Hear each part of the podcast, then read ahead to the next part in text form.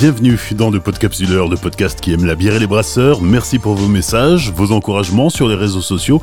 Merci pour vos partages aussi. Dans ce nouvel épisode, je vous emmène au pays de la Riette, là où vrombissent les moteurs des 24 heures automobiles. La troisième étape de notre Tour de France s'arrête aujourd'hui au Mans. Saison 2, épisode 3, la brasserie 72 au Mans, en Sarthe. L'aventure a débuté en mars 2017, les premières bières sont sorties en juin. Maxime et Geoffrey Bevier sont deux frères, originaires de Saint-Gervais en Belin, dans la région du Mans. Maxime part travailler dans une brasserie en Angleterre, puis se forme à La Rochelle, avant d'aller étudier le journalisme en Belgique, d'où il revient avec la ferme intention de créer sa propre brasserie. L'histoire, euh, bah, l'histoire c'est euh, de Frangin, Geoffrey et moi. Moi, ça fait depuis euh, mes 17 ans que je m'intéresse à la brasserie et au brassage de la bière. Enfin, à 18 ans tout pile, je brassais de la bière dans le garage de mes parents. Et, et, je me suis pas mal baladé, j'ai visité un maximum de brasseries, goûté des bières. De plus en plus, ça m'a plu. Euh, et on a créé cette brasserie-là. Alors j'ai fait des études qu'on vient d'avoir, j'ai fait des études de journalisme. Euh, mais au sortir des études et après un an de voyage, avec Geoffrey, euh, on s'est retrouvé au Mans à se dire qu'est-ce qu'on fait? Bon, bah c'est maintenant ou jamais. Quoi. On avait envie depuis un moment de, monter notre brasserie, ça nous trottait vraiment dans la tête. Et, euh, puis on a, franchi le pas. Quoi. On l'a fait parce parce qu'on en avait très envie. Au Mans, on avait vraiment aussi à cœur de créer une micro-brasserie urbaine, de faire quelque chose vraiment dans le centre de la ville pour pour le côté euh, citadin, enfin c'est ce qui nous plaît, nous, c'est que on est des enfants de, de la campagne, mais on est, euh, ça fait depuis toujours maintenant qu'on habite euh, en ville, et on apprécie ce truc de pouvoir aller voir une brasserie comme ça de, de l'autre côté de la rue, d'avoir la production, enfin pas industrielle, mais production artisanale comme ça dans le cœur de la ville, avec une possibilité d'être en contact direct avec les brasseurs. Enfin, dans les brasseries qu'on a vues, c'est ça qu'on apprécie possibilité d'être en contact direct avec les brasseurs, de voir où la bière est produite, d'aller d'aller se fournir à la source euh, sans sans prendre la bagnole et remplir le coffre, mais de pouvoir simplement aller à pied, remplir un petit sac de bière et, y passer de temps en temps, avoir la, la taproom, euh, la partie dégustation d'une d'une brasserie comme ça en ville, c'est c'est vraiment ce, ce côté-là qui, qui nous intéresse quoi. Et alors quel regard tu portes sur euh, l'année et demie écoulée? Parce que c'est encore le début d'une aventure. Alors, on savait que ça allait être dur, mais que le, le premier le premier écueil allait être le, volume.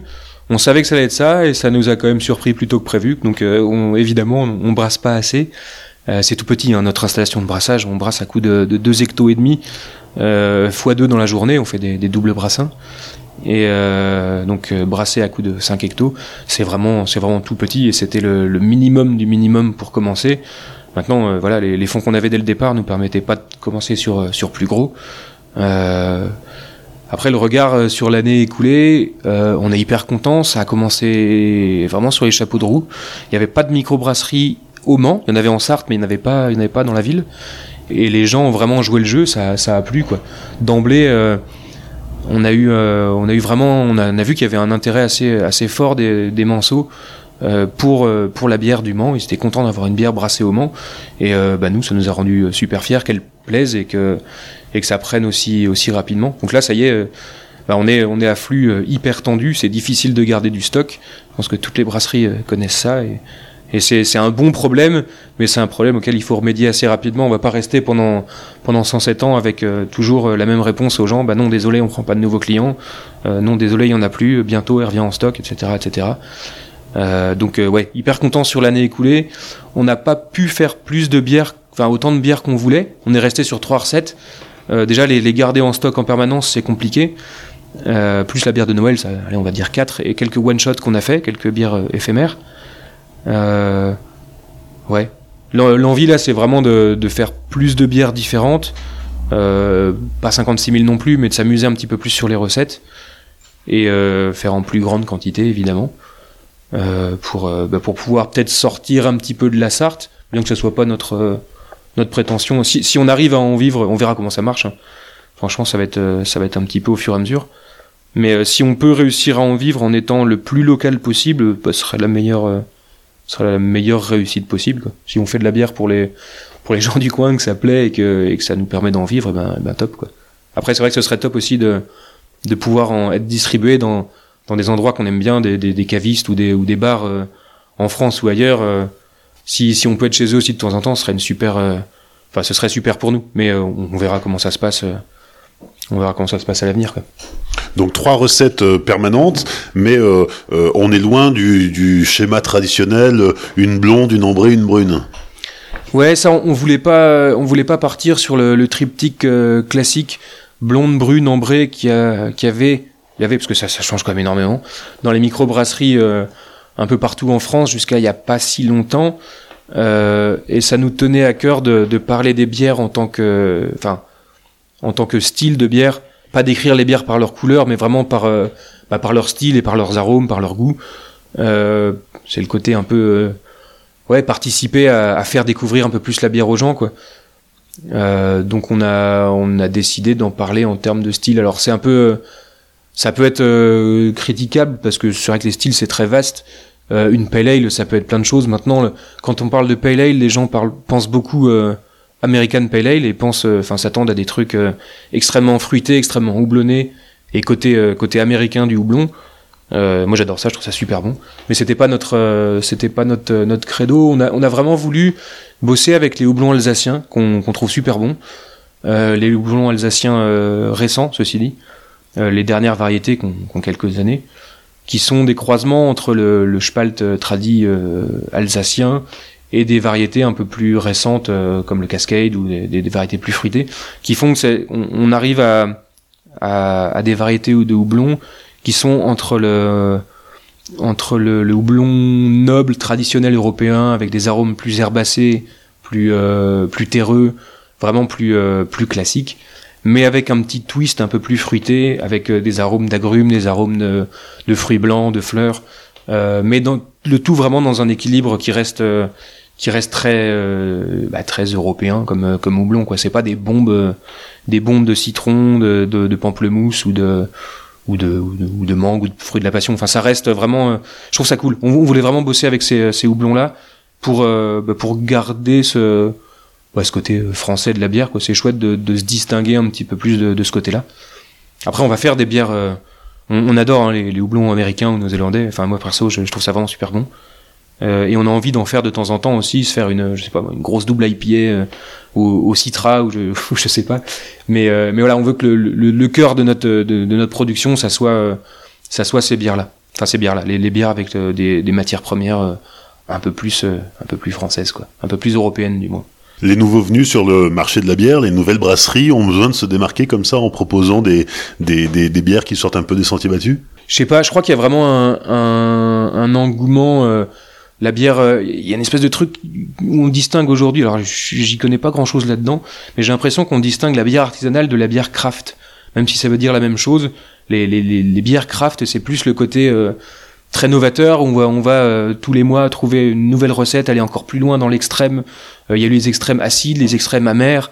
Aujourd'hui, il y a des extrêmes au niveau fruité aussi, et c'est délirant parce que ces gens-là, ils, ils, ils repoussent vraiment les limites et ils vont hors des sentiers battus pour se démarquer, bah, il y a un côté justement où toutes les brasseries se démarquent en allant un peu plus dans l'extrême, j'ai l'impression. Euh, et en même temps, il y a une uniformisation de ces extrêmes. Enfin, je sais pas trop euh, comment dire ça. Mais c'est difficile pour une brasserie de, se démarquer vraiment. Euh, ouais, se, se démarquer. Il y, y, a plein de façons de le faire, mais je sais pas euh, Ouais, je, je sais pas si j'ai un avis sur la question. En tout cas, euh, le, le, succès euh, est au rendez-vous, c'est-à-dire que vous réussissez à écouler ce que vous produisez, c'est pas mal. Et d'ailleurs, 70% de la production part en fût, donc les, les, les, bars du Mans jouent le jeu. Il y a un bon accueil euh, d'avoir peut-être enfin une, une bière mancelle. À fond, ouais, c'est vraiment le, le, fait d'avoir choisi de faire du fût. Euh, surtout avec les volumes qu'on produit, euh, qui sont vraiment, euh, qui sont, qui sont, ils sont pas énormes. Hein. On a dû faire euh, un peu moins de 250 hectolitres euh, la première année. donc, d'avoir choisi de faire autant de fûts, c'est pas évident pour en vivre parce qu'on essaie de pas marger trop dessus. On, on, veut que notre bière reste abordable pour le client. on utilise des produits, des matières premières bio, enfin pour le malt et bah, sauf pour le houblon parce qu'en français bio on n'en trouve pas. donc c'est une bière qui a un coût, mais on essaie de pas trop marger dessus et que ça reste ça puisse être accessible dans les bars. Le, le fût, c'est quand même le, moyen le plus euh, démocratique pour la bière. Euh, une bière spéciale de, de microbrasserie en France, dans un bar, ça peut vraiment taper, taper cher. Par chez nous, elle se retrouve dans les 5 euros la 33 centilitres. C'est un prix qui s'explique, mais mine de rien, dans la tête du client, payer 5 balles pour avoir une bière de 33 centilitres, bah, c'est pas pas évident. Alors qu'en en, pression, ça permet d'avoir vraiment un, prix beaucoup plus abordable. Ça, ça, aussi dans les entre enfin après avec les happy hour tout ça, je sais plus, mais c'est je sais pas, on peut avoir un demi à 3 euros, une pinte à une pinte à 5,50. C'est on n'en parle pas souvent, mais c'est un peu c'est pas le nerf de la guerre, mais c'est hyper important c'est un peu dommage, mais on peut pas faire autrement. Quand des bières utilisent des, quantités faramineuses de houblon, des ingrédients qui sont hyper coûteux, d'office, enfin ça, ça, va coûter cher euh, euh, à boire, mais enfin si ça reste pas une boisson démocratique, c'est un peu dommage quoi. J'ai envie qu'on fasse des, boissons, enfin des, bières euh, hyper euh, hyper geek avec je ne sais pas quel ingrédient dedans, avec des quantités énormes de houblon. Et, forcément, eh, c'est des bières qui vont coûter plus cher, mais c'est cool si on arrive à avoir une bière abordable pour le pour le, gros de la production quoi. Donc le fût, le fût, euh, ouais, ça nous a permis de nous faire connaître euh, pas mal aussi dans le coin. On est hyper content que des, des bistrots, des bars euh, dans, dans, Le Mans et, et des, même des salles de concert, des, des, des associations et tout, et, et, jouer le jeu avec nous. Ça, ça, nous fait vraiment plaisir parce que comme ça, il y, a beaucoup beaucoup de gens qui ont pu, enfin, qui ont pu découvrir notre bière. Quoi. C'est, ça a été la façon, ouais, la façon de se faire connaître, je pense. Et en même temps, les, les, ambitions de la brasserie 72, c'est pas de rayonner dans le monde entier, c'est vraiment de, de, rester une brasserie locale? Ça, c'est difficile à dire. Euh, les nos ambitions, ce serait ouais, pas de rayonner dans le monde entier, même si ce serait hyper flatteur, ce serait génial. Euh, si on arrive à en vivre euh, localement, en distribuant notre bière euh, dans un périmètre assez restreint, en s'autorisant pour autant d'en vendre à différents bars, cavistes ailleurs qu'en France, des endroits qu'on aime bien. Ce, serait vraiment top. Mais voilà, en vivre au niveau local, c'est oui, ce serait, ce serait vraiment super. Quoi. Ok, donc on va passer à la visite. Oui, euh, allons-y. Donc là, on est dans la, dans la petite partie euh, bureau, enfin c'est ce qui nous sert de bureau et aussi d'accueil du public quand on ouvre, euh, quand on ouvre le week-end. Ou, avant, on était ouvert un petit peu plus souvent, maintenant, maintenant pas. Mais c'est ce qui nous sert de ouais, d'espace de vente et on a notre petit comptoir pour faire des dégustations et, et, faire découvrir un petit peu la brasserie. Et derrière, notre petit local, alors c'est vraiment c'est le bazar. C'est ici que, tout se passe. On a la salle de brassage qui est juste dans le fond là. Euh, donc voilà, c'est petit, hein. ça fait peut-être 12 mètres carrés. Il y a nos, nos 4 fermenteurs de, de, 5 hectos. À côté, il y en a un de, de 10 hectos et, euh, c'est tout ce qu'on a, et nos cuves de, de, brassage qui sont, qui sont ici.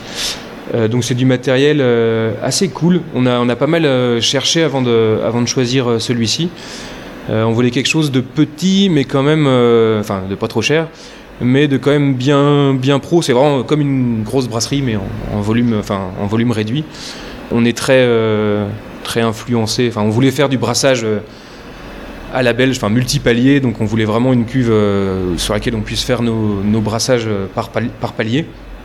Euh, donc voilà, c'est notre cuve qui nous sert euh, cuve d'empattage et cuve d'ébullition. À côté, on a la cuve de, de, filtration.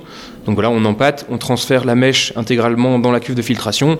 On récupère le mou qu'on renvoie dans la cuve qui nous servait à faire l'empattage. On fait le rinçage des drèches dans la cuve de filtration. On récupère encore le, mou après rinçage dans la première cuve. On y fait l'ébullition et euh, la cuve de, filtration nous sert après pour faire le, whirlpool et un dernier houblonnage. Et ensuite on transfère après refroidissement dans une de, ces cuves là pour la fermentation. Là encore c'est du, tout petit hein, nos cuves de fermentation c'est vraiment elles font 5 hectos sauf la grande là, qui fait euh, qui fait 10 euh, mais euh, mais on, on, tenait aussi à avoir un contrôle de la, de la fermentation euh, le plus, euh, le plus précis possible. Donc elles sont, euh, elles sont thermorégulées avec euh, notre groupe froid à côté. Qui, qui, fait circuler le, le, froid dans les, dans les doubles parois pour maintenir les températures des recettes qui nous plaisent en fonction des recettes qu'on qu fait. Euh, voilà, donc c'est vraiment tout petit, on y fait tout dedans, hein, ça nous sert pour nettoyer nos fûts, pour, pour enfuter. On embouteille juste à côté dans le. Alors c'est vraiment un garage, hein, on embouteille et on met en fût ici avec une petite embouteilleuse euh, gravitaire euh, qu'on a trouvé d'occasion. C'est vraiment du petit matériel. Hein. On étiquette aussi, enfin on capsule à la main, on, étiquette à la main avec une petite étiqueteuse. Euh, enfin c'est vraiment très très très artisanal. Euh, on fait toujours appel à des copains ou de la famille de passage les jours d'embouteillage parce que à deux, on s'en sortirait pas. donc voilà, tout est fait ici. Là, pour décrire un petit peu, ça doit faire peut-être 50 mètres carrés, je pense, à tout casser. on a notre petite chambre chaude ici dans laquelle on fait les refermentations en bouteille. On a un bête radiateur et puis on maintient la température pendant, pendant deux semaines ici pour, pour refermenter. Et après, bah voilà, tout, est ici. À l'étage, quand même, ce qui est sympa dans ce bâtiment, c'est qu'en en fait, c'était une ancienne. Autrefois, ils travaillaient le, chanvre beaucoup dans le département, et euh, ici, on voit encore d'ailleurs sur le fronton, c'est à moitié effacé, mais c'est écrit chanvre, joint, filasse, corde. C'était une entreprise de, transformation et de, vente de, produits dérivés du, chanvre autrefois.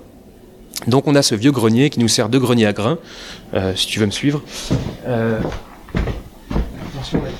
les marches sont un petit peu, raides.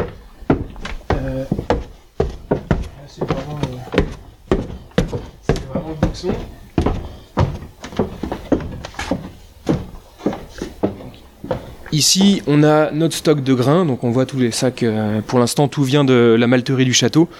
Euh, c'est leur, euh, leur, gamme nature, donc c'est du, du, malte d'orge bio. notre concasseur ici, qui est un vieil aplatisseur de ferme, qui fait, qui fait très bien le job. Et on a quatre frigos et congélos pour, pour conserver le houblon, le houblon au frais. Quoi. Donc on concasse ici. En gros, notre notre journée type de brassage, on, concasse la veille ici avec, le, avec l'aplatisseur, on descend nos sacs. On a ici une vieille, euh, un vieux mont de charge euh, qui doit dater du, du 19e siècle, euh, un vieux mont de charge en, fonte qui nous permet de monter et descendre les sacs. C'est assez marrant de l'utiliser. En vrai, on, porte souvent les sacs à dos d'homme parce que c'est un peu plus rapide que de manipuler ce, truc-là. donc on concasse ici, on descend notre orge et ça on fait ça la veille. Et ensuite, on fait des journées de, deux brassins qui commencent assez tôt et euh, pour enchaîner les, deux dans la journée, voire les quatre euh, sur deux jours, euh, pour remplir notre, notre fermenteur de 10 hectos. C'est vraiment, tout petit, quoi. Mais on a réussi à, tirer, tirer parti au mieux de, cet espace-là. On, on, voulait vraiment s'installer en ville, faire notre microbrasserie urbaine euh, et, on a trouvé ce truc-là à pas cher. Donc c'est cool, c'est cool pour commencer, quoi. Mais ça va pas s'arrêter là, puisqu'il y a déjà des projets d'agrandissement, d'extension, avec euh, carrément la création d'un brewpub. Ouais, c'est ça. En fait, euh, on l'a vu l'engouement pour, enfin voilà, pas l'engouement pour nos bières, mais vu qu'on arrive bien à, voilà, notre bière plaît, on est super content. maintenant, il faut qu'on transforme un petit peu l'essai. Donc on va, on va revendre notre matériel et euh, ça y est, on a déjà acheté, euh, on a signé pour du matos euh, un petit peu plus grand. Alors c'est pas énorme, hein, on va partir sur des, brassins de un peu plus de 10 hectos et tout un, parc de fermenteurs un petit peu plus grand en isobar pour pouvoir faire de la fermentation naturelle, enfin utiliser le, gaz de la fermentation pour, pour mettre en bouteille une bière déjà, déjà pétillante. Et on va s'installer dans un local qui est, tout près d'ici, qui est un ancien resto assez grand, euh, dans lequel on va faire mi-brasserie de production, mi-brewpub. En fait, on verra au fur et à mesure un petit peu comment, comment ça s'agence entre la production et la consommation sur place. Mais euh, dans ce local-là, on pourra brasser 4-5 fois plus à peu près et consommer sur place. On a, la chance d'avoir trouvé une licence, euh, licence 4, pour pouvoir faire vraiment un bar sur place et mettre en avant au maximum le matériel de brassage qui sera en front, enfin en côté rue, en, vitrine, on verra vraiment les cuves de fermentation et de brassage. Et en entrant dans, ce local, il y a un, grand patio assez chouette euh, dans lequel on va, on va mettre notre bar et, euh, et pouvoir accueillir du public. Les brewpubs, c'est un truc qui se développe bien? J'ai l'impression que c'est quelque chose qui plaît. Il y a, moi, quand j'ai commencé à m'intéresser à, la bière il y, a, il y a un petit moment, euh, il y en avait pas beaucoup. Il y avait, euh, il y avait quelques, quelques chaînes euh, comme, comme les Trois Brasseurs ou, ou d'autres comme ça qui marchaient bien. Ouais, ce concept de, de, boire la bière sur place, là où elle est produite. Moi, en tant que, en tant que buveur de bière, ça me plaisait beaucoup et ça me fait plaisir qu'on puisse, qu'on puisse faire ça, quoi. On trouve encore, là, on voit ici à nos pieds les, les, les, fûts en plastique euh, qui sont euh, bien connus des, des, brasseurs amateurs qui font ça à la maison, euh, un peu pour s'amuser, mais aussi parce que pour réussir l'exploit de brasser leur propre bière. C'est là-dedans que tu prépares tes recettes? Oui, en fait, c'est les, les, petits fermenteurs de 30 litres en plastique que, que les amateurs connaissent bien, avec lesquels on a commencé à faire nos, nos brassins tests, à développer nos recettes. Et aujourd'hui, ça nous sert juste à transporter euh, le malt. Hein. Quand, on, quand on brasse, euh, quand on concasse notre grain pour le brassage, on les remet dans des sacs et euh, souvent ça suffit pas, donc on transporte notre grain dans, dans, ces petits seaux. Mais c'est cool de les avoir toujours dans les pattes. Et ça sert pour, pour développer d'autres recettes aussi. Hein. On parlait du brewpub qui, euh, qui est de plus en plus tendance. Euh, une autre tendance, c'est le retour à la canette. Euh, oui, ça c'est c'est une question qu'on s'est rapidement posée quand on a cherché, enfin quand on a, planché sur notre projet de brasserie. pour l'instant, on fait de la bouteille, de la bouteille de 33 essentiellement, enfin que de la bouteille de 33 et du fût. Mais la canette, c'est un contenant qui nous plaît bien parce que on se rend vraiment bien compte dans une microbrasserie euh, urbaine euh, citadine que l'espace c'est vraiment euh, hyper important et chaque mètre carré compte. Et, et la, canette, c'est, bah, ça prend trois fois moins de place que, que la bouteille. Et autour de ça, c'est vraiment un contenant qui se prête bien au style de bière qu'on brasse. On a envie de faire des bières dans lesquelles le, houblon est assez mis en avant. Ce sont pas des bières qui sont très fortes en alcool.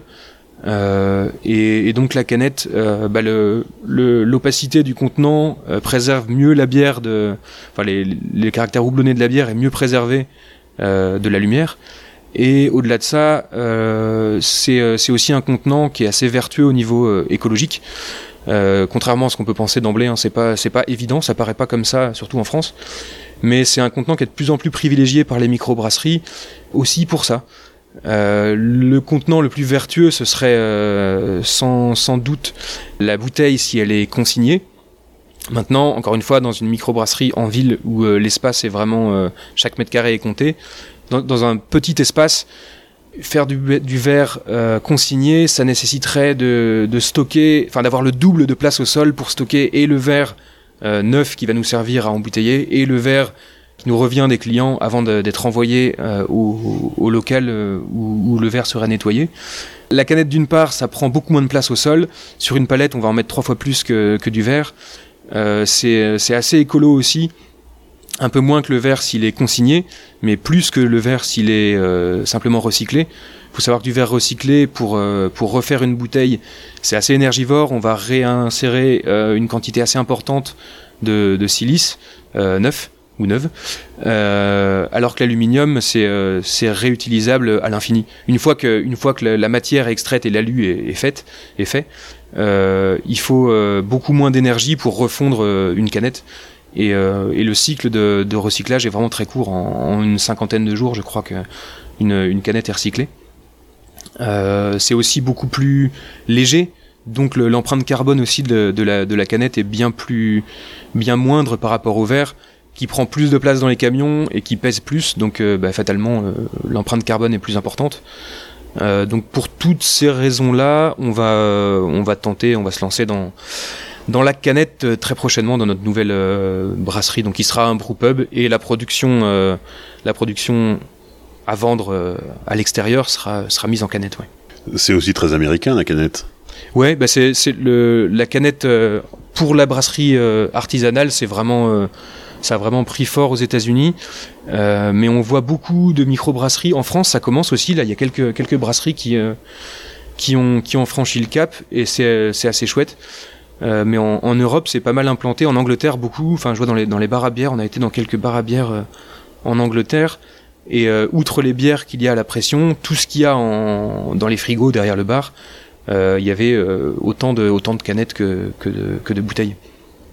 C'est, euh, je crois que c'est privilégié par, c'est alors beaucoup les, les, les bières geeks et les fans de, de bières euh, très houblonnées et très, euh, ouais, qui, qui, se boivent vraiment sur la fraîcheur, euh, favorisent de plus en plus, privilégient de plus en plus la canette. Alors nous, c'est pas le style de bière qu'on fait en principe, enfin le plus, mais le houblon est quand même très important et, savoir qu'il sera mieux préservé dans la canette que dans une bouteille, ça, a fort joué aussi sur le, choix du, du contenant.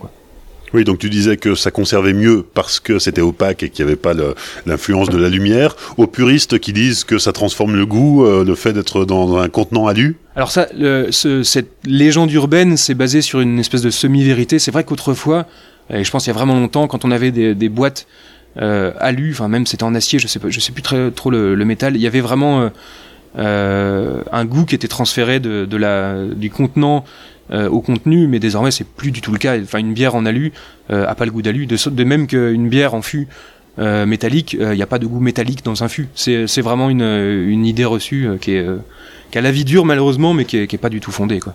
Bon, alors en attendant de goûter euh, tes bières en contenant alu, on va euh, déguster en bouteille Eh ben avec plaisir, suis-moi.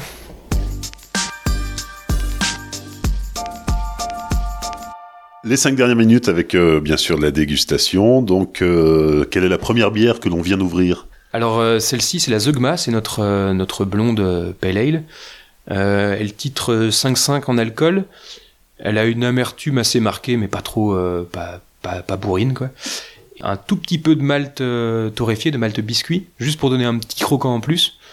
et un houblonnage assez important, principalement du Mistral, qui est donc un houblon alsacien assez récent qui est, euh, bah voilà, qui est ce mix qu'on aime bien entre le côté euh, houblon tradit européen, avec quand même un côté assez fruité, assez floral, euh, qui nous plaît euh, et qui, qui, qui, en fait une bière assez, euh, assez facile à boire, mais avec, enfin voilà, ce qui nous plaisait nous dans, dans une bière blonde de tous les jours, pas trop forte, pas trop légère non plus, avec une bonne amertume quand même, assez sèche en bouche, et, et, et voilà, qui nous plaît bien. Alors on goûte santé? À la tienne. Alors, deuxième dégustation, euh... l'hyperbole. Oui, l'hyperbole, c'est notre euh, IPA au seigle. Euh, donc, c'est une bière un petit peu plus forte en alcool. Elle est à 6,2, plus ambrée en couleur, un petit peu plus foncée. On utilise des maltes un peu caramélisés, une toute petite pointe de malt torréfié qui impacte pas tellement sur la couleur, mais pour donner un petit mordant. Et une utilisation de houblon beaucoup plus importante. L'amertume est plus, plus forte, bien que, comme il y a plus d'alcool, au final, elle n'est pas forcément plus perçue. Et euh, par contre, un houblonnage accru avec euh, une bonne quantité de houblon alsacien, là encore, euh, en grande partie du Barbe Rouge, qui est un houblon qui nous plaît bien, qui est assez chouette, qui s'appelle Barbe Rouge parce qu'il a des, arômes un petit peu de fruits rouges. Alors c'est chacun y trouve ce qu'il veut, hein, mais on peut trouver un petit peu de fraises au nez notamment. Donc c'est une IPA à notre sauce. c'est pas une IPA agrumes, agrumes fruits exotiques. C'est vraiment une IPA au houblon alsacien robe euh, orangée euh, un petit peu euh, un petit peu plus soutenue.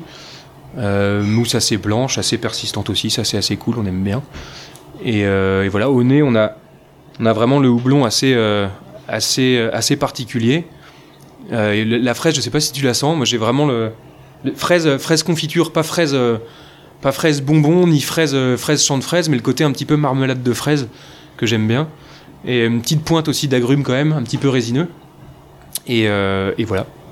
Troisième dégustation, alors généralement c'est ici qu'on commence à rire fort.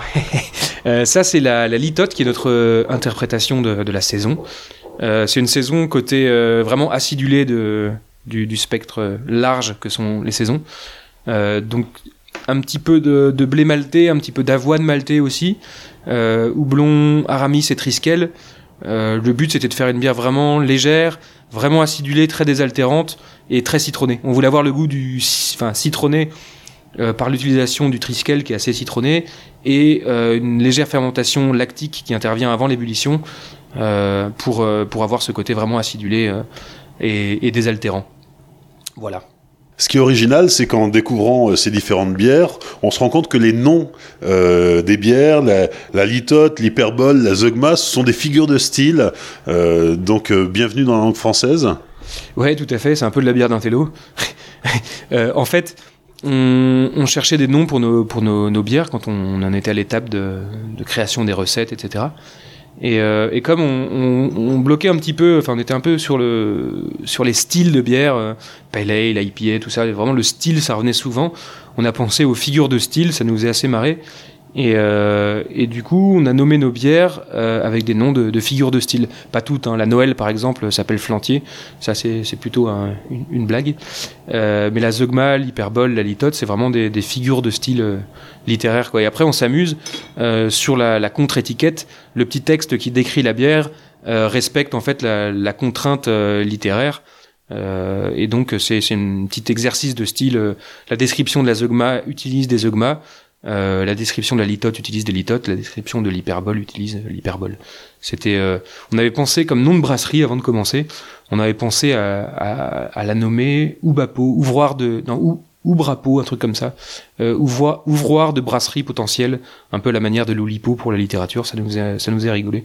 Puis euh, c'était un petit peu compliqué à, à, dire, à expliquer, et puis euh, puis c'était pas très joli. Et 72, comme euh, l'idée de la brasserie est née quand on était en Belgique, on habitait là-bas pendant quelques années ça nous faisait plaisir de, rentrer en Sarthe, notre département, le, 7-2, et de l'appeler euh, 72 euh, à la façon belge, quoi, comme un petit clin d'œil à, ce, grand pays de bière qu'est la Belgique.